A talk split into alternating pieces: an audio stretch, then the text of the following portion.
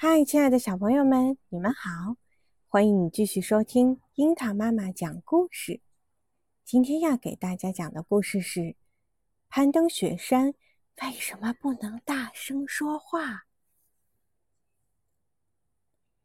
天上住着冰雪一家，雪爸爸和雪妈妈有许许多多的孩子。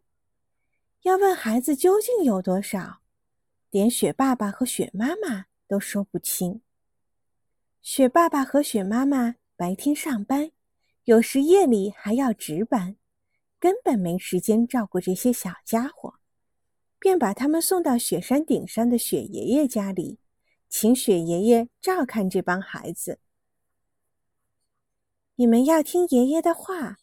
路上，雪爸爸和雪妈妈嘱咐孩子们，不准调皮捣蛋，不然。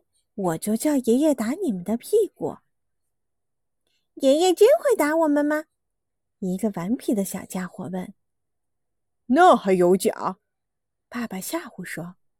爷爷的脾气可大了，爸爸小时候就没少挨屁股板子。啊，原来爸爸也是个调皮蛋！雪孩子们起哄。雪孩子来到爷爷家里。雪爷爷穿着一身洁白的袍子，长长的白胡子飘在胸前，连眉毛都是白的，两只眼睛炯炯有神，红光满面，一副慈祥的样子。他看着这么多的孙子和孙女儿，一会儿亲亲这个，一会儿要抱抱那个，哪像一个坏脾气的老头呀？孩子们顿时消除了惧怕心理，爷爷长，爷爷短，一个劲儿的吵嚷着，有的还硬缠着爷爷给讲好听的故事。好了好了，爷爷累了，爸爸过来解围，你们也该午睡了。我跟妈妈去上班，千万记住要听爷爷的话，别惹爷爷生气。记住了，记住了，雪孩子满口答应。但小家伙哪有几个安分的呀？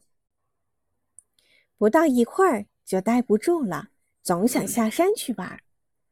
有个淘气包溜出去，被雪爷爷知道了，真就挨了屁股板子。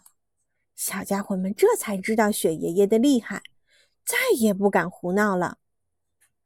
一天中午，雪孩子们睡得正香。突然被外面的喧闹声吵醒了。原来是一批登山队员比赛着往山上爬。雪孩子们从没见过这样热闹的场面，都想跑下山去好好看看。反正爷爷耳背听不见，有的提议：趁他睡着了，咱们赶快跑一趟。对，上次挨屁股板子的淘气包马上响应。咱们大家一起走，爷爷就是想打也打不过来。雪孩子终于忍不住好奇心的驱使，一起乘坐滑梯跑下山去。这下登山队员可惨了，被雪孩子们冲得人仰马翻，有些人滚下山崖，死的死，伤的伤，还有些人失踪了，不知被这帮雪孩子冲到哪里去了。从那以后，人们吸取了教训，在登山时都悄悄地往上爬，谁也不敢大声喧哗，生怕被那帮好奇的雪孩子们听见，又要闯出大祸来。刚才的故事是来自中国的童话，那么真正的原因是什么呢？原来，在高山顶上的积雪。由于终年不化，越积越厚，下层的雪就会因为压力大而变成密度很大的硬雪和冰块。这些底层的雪热量散发不出去，内部温度就要比表层雪高得多。据测量，每1.5米厚的积雪，底层温度就比上面高出1.5摄氏度左右。在这种情况下，底层的冰块。就容易化成水或水汽。从表面上看是致密的、稳定的积雪，下面却有了一层润滑剂，使山坡上的积雪处于不稳定状态。这时，积雪层上只要稍受一点外力震动，便会像一堵墙似的倒下来，以巨大的破坏力摧毁和埋葬路上的一切。